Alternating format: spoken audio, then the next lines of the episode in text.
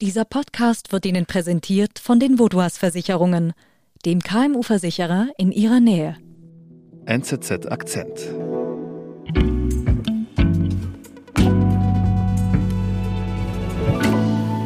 Vier von fünf russischen Generalkonsulaten in Deutschland müssen bis zum bis Jahresende Ende des Jahres schließen, so dass Die deutsche Außen- Bundesregierung hat die Schließung von vier russischen kann. Deutschland Generalkonsulaten. selbst schließt die Generalkonsulate. Aus diesem Grund werden nach Angaben des Auswärtigen Marco, Amtes auch drei was ist denn da los? Was ist passiert? Ja, im März dieses Jahres hat die deutsche Regierung Dutzende russische Diplomaten aufgefordert, das Land zu verlassen. Das war der Höhepunkt einer mehrjährigen Eskalation in den äh, diplomatischen Beziehungen beider Länder. Vorwurf lautete, diese russischen Diplomaten sind eigentlich Spione. Und dieser ganze Vorgang wirft ein grelles Licht auf die verborgene Welt der Geheimdienste. Und in dieser Welt der Geheimdienste ist Deutschland heute wieder Frontgebiet. Was heißt das? Wir reden inzwischen von einem Verhältnis wie zur Zeit des Kalten Krieges, was heißt, dass Russland spioniert, infiltriert, sabotiert und auch manipuliert, wie im Endeffekt seit mehr als 30 Jahren nicht mehr. In Deutschland tobt ein kalter Krieg mit dem russischen Geheimdienst, sagt NZZ-Sicherheits- und Militärexperte Marco Seliger. Ein Ende des Ganzen sei nicht in Sicht. Ich bin Sebastian Panholzer.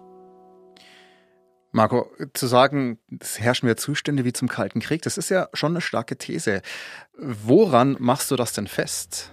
Ja, einerseits hat es tatsächlich wortwörtlich der äh, Präsident des Bundesverfassungsschutzes Haldenwang so gesagt, und zwar im vergangenen Herbst in einer Anhörung vor dem Deutschen Bundestag. Und dann habe ich im Zuge meiner Recherchen mit drei früheren Mitarbeitern deutscher Nachrichtendienste gesprochen, ranghohe ehemalige Mitarbeiter dabei, die äh, diese These auch so bestätigt haben.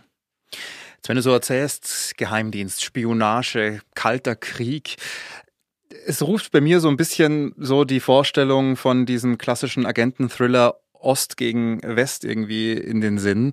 Aber sag mal, wie sieht denn eigentlich die Realität aus?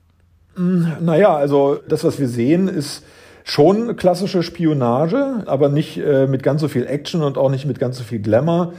Aber was wir immer wieder sehen, aber wenig bekannt ist, das sind verdeckte, undercover agierende Agenten, die sich wie zur Zeit des Kalten Krieges, als es noch die Sowjetunion gab, in Deutschland als normale Bürger ausgeben, die hier ein ganz normales bürgerliches Leben führen und versuchen an geheime Informationen oder an Informationen zu kommen, die den Russen irgendwie helfen können in ihrem Konflikt mit dem Westen. Und von diesen Personen erfahren wir eigentlich nur dann etwas, wenn etwas schiefgegangen ist. Das heißt also, wenn diese Leute enttarnt worden sind. Äh, Das ist also klassisch, wie es äh, im Kalten Krieg war. Da gab es das ja auch immer wieder auf beiden Seiten. Gibt es da denn ein Beispiel, wo du davon Kenntnis hast, das ist, hat mal nicht geklappt und das wurde dann bekannt? Also eines der bekanntesten Beispiele der vergangenen Jahre ist das Ehepaar Heidrun und Andreas Anschlag.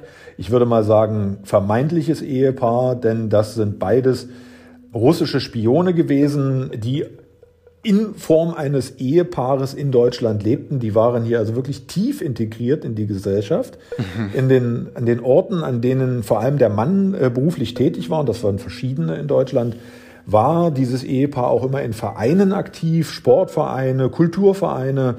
Und denen ist es gelungen, an einen niederländischen Informanten zu kommen, der Zugang zu geheimen Dokumenten aus NATO und EU hatte und die dann nach äh, Moskau weitergegeben hat.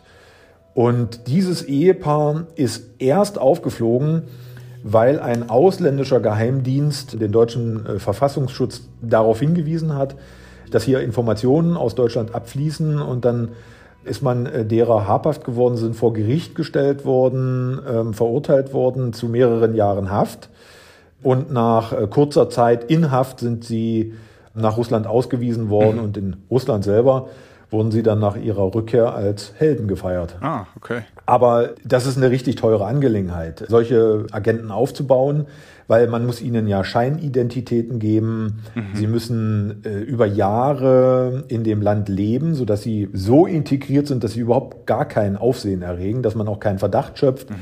Und dass es die netten Nachbarn von nebenan eben sind. Dass sie die netten Nachbarn sind. Mhm. Und dann gibt es natürlich äh, darüber hinaus noch die Möglichkeit, sich einen klassischen Maulwurf anzuwerben. Ähm, das heißt also jemand, der für einen Nachrichtendienst in Deutschland arbeitet. Man muss vielleicht diese Unterscheidung machen zwischen Geheimdienst und Nachrichtendienst. Ein Nachrichtendienst ist das, was zum Beispiel der Bundesnachrichtendienst in Deutschland ist. Die sammeln also Informationen und analysieren sie und geben, geben diese Informationsanalyse dann an entsprechende Regierungsstellen. Ein Geheimdienst arbeitet nach Geheimpolizeimethoden. Das heißt also, diese Leute jagen Menschen, die sie auf quasi ihrer Feindesliste haben, erpressen sie, üben Druck auf sie aus, teilweise morden sie auch. Mhm. Also das sind ganz klare Unterschiede. In Deutschland gibt es nur Nachrichtendienste, gibt es keine Geheimdienste. Mhm. Und worunter fällt dann so der klassische Maulwurf? Der klassische Maulwurf ist äh, Mitarbeiter eines deutschen Nachrichtendienstes. Mhm. In diesem Fall ganz frisch im Endeffekt muss man sagen, aus dem Dezember 2022, Carsten L., der war Mitglied beim Bundesnachrichtendienst in Pullach bei München. Mhm. Und hat sich selbst angeboten, also hat sozusagen den Russen Informationen angeboten und konnte sie aus dem Dienst heraus den Russen liefern. Das ist natürlich der Super-GAU für den Bundesnachrichtendienst, mhm. einen Spitzel in den eigenen Reihen zu haben, und niemand kann wirklich ausschließen, ob es da nicht noch zwei, drei andere gibt, die es bislang so klug verstanden haben, dass sie nicht entdeckt worden sind. Mhm. Aber teilweise braucht man das heute gar nicht mehr, denn es gibt ja eine Möglichkeit der Spionage, die es vor 30 oder 35 Jahren noch nicht gab. Und das ist eben die Cyberspionage. Ne? Mhm. Und das ist eines der größten Schlachtfelder im nachrichtendienstlichen oder geheimdienstlichen Wesen, die Spionage über das Internet. Mhm. Und wie genau sieht die aus?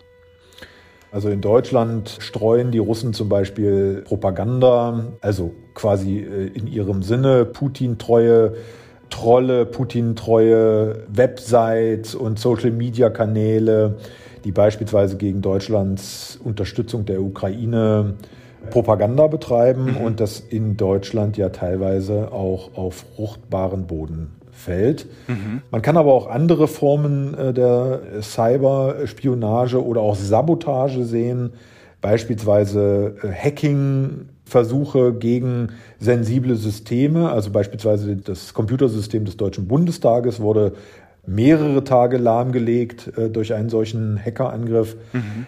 Oder aber auch die Manipulation von Windkraftanlagen in Deutschland, wie wir sie im unmittelbaren zeitlichen Umfeld des Überfalls Russlands auf die Ukraine im vergangenen Februar gesehen haben. Mhm.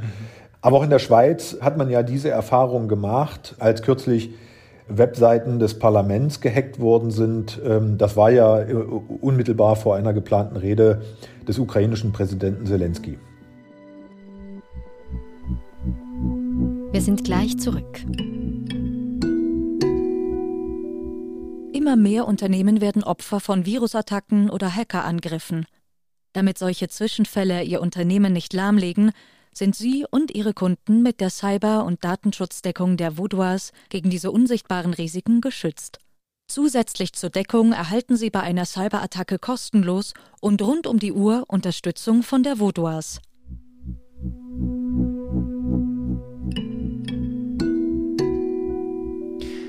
Okay, Marco, Du hast mir jetzt von Undercover-Agenten und Maulwürfen erzählt und wie Russland im Internet spioniert und Propaganda streut. Aber ganz am Anfang hast du ja auch von den Diplomaten erzählt. Wie passen denn die jetzt da in dieses Bild rein? Sie sollen ja auch Spione sein. Also was machen die denn genau? Also offiziell sind sie erstmal Diplomaten, ja, die arbeiten also beispielsweise als Militärattaché oder als Kulturattaché, als Presseattaché. Und diese Diplomaten bekommen ja dann auch viele Einladungen zu Veranstaltungen Und solche Veranstaltungen werden halt von den Russen auch benutzt, um Zielpersonen für ihre Spionagetätigkeit zu finden und dann auch entsprechend anzubandeln. Mhm.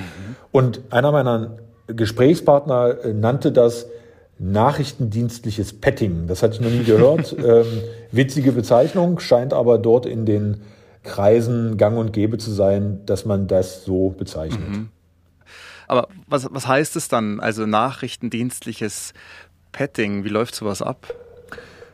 Ja, da gibt es ein sehr gutes Beispiel, das relativ gut beschreibt. Man muss sich vorstellen, der Kochelsee in Bayern, 2019 war das ein schöner Sommernachmittag, als ähm, Ilnur N., ein Akademiker von der Universität in Augsburg, ein deutsch-russischer Doktorand, Ilnur N. war an diesem Nachmittag gerade von einem Rafting-Ausflug mit Freunden zurückgekommen und äh, steht jetzt an einem Fischstand, will sich Fisch kaufen und dann wird er angesprochen auf Russisch.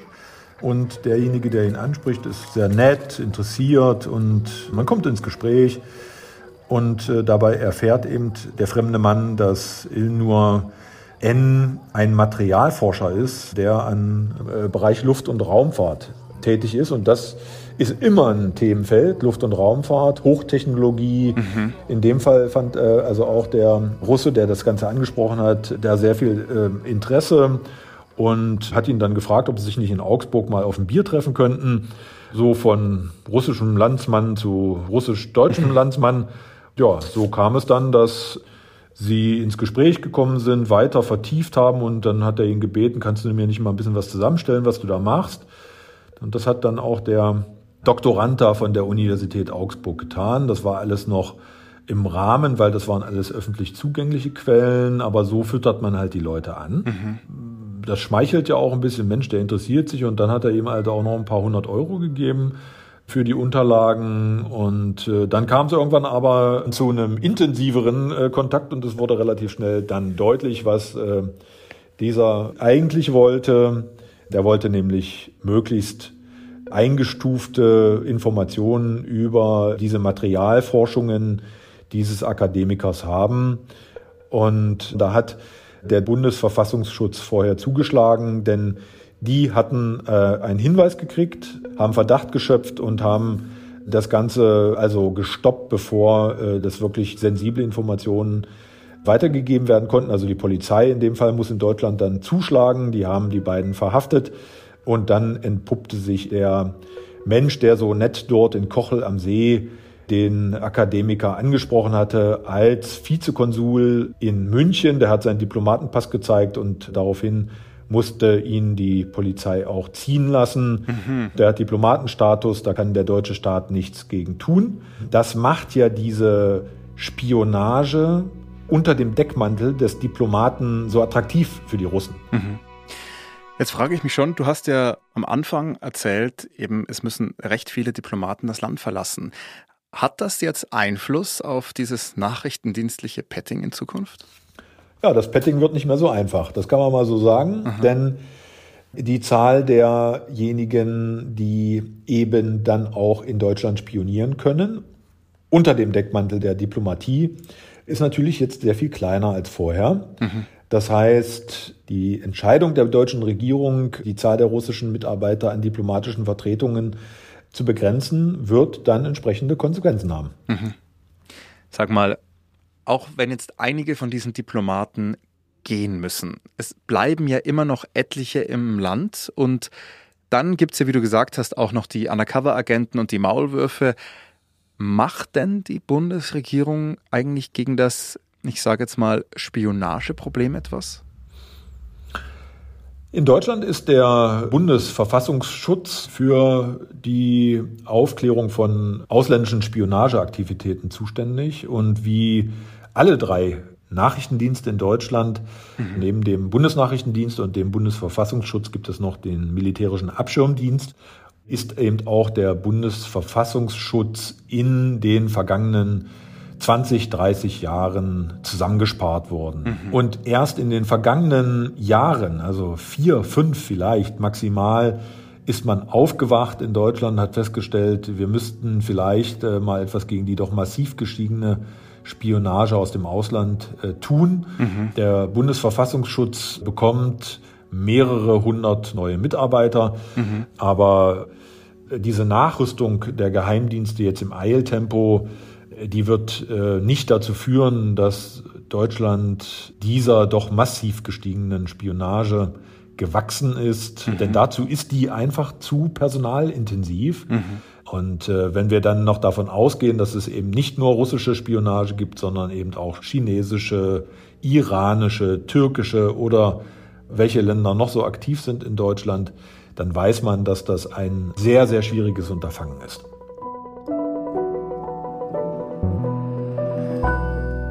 Lieber Marco, vielen lieben Dank für den wirklich sehr spannenden Einblick in die Spionagewelt. danke dir. Ja, danke euch. Das war unser Akzent. Produzent dieser Folge ist Simon Schaffer. Und wenn du tiefer eintauchen möchtest in die wichtigsten Themen unserer Zeit, dann hol dir dein NZZ-Probeabo für drei Monate zum Preis von einem. Jetzt unter nzz.ch/akzentabo. Bis bald.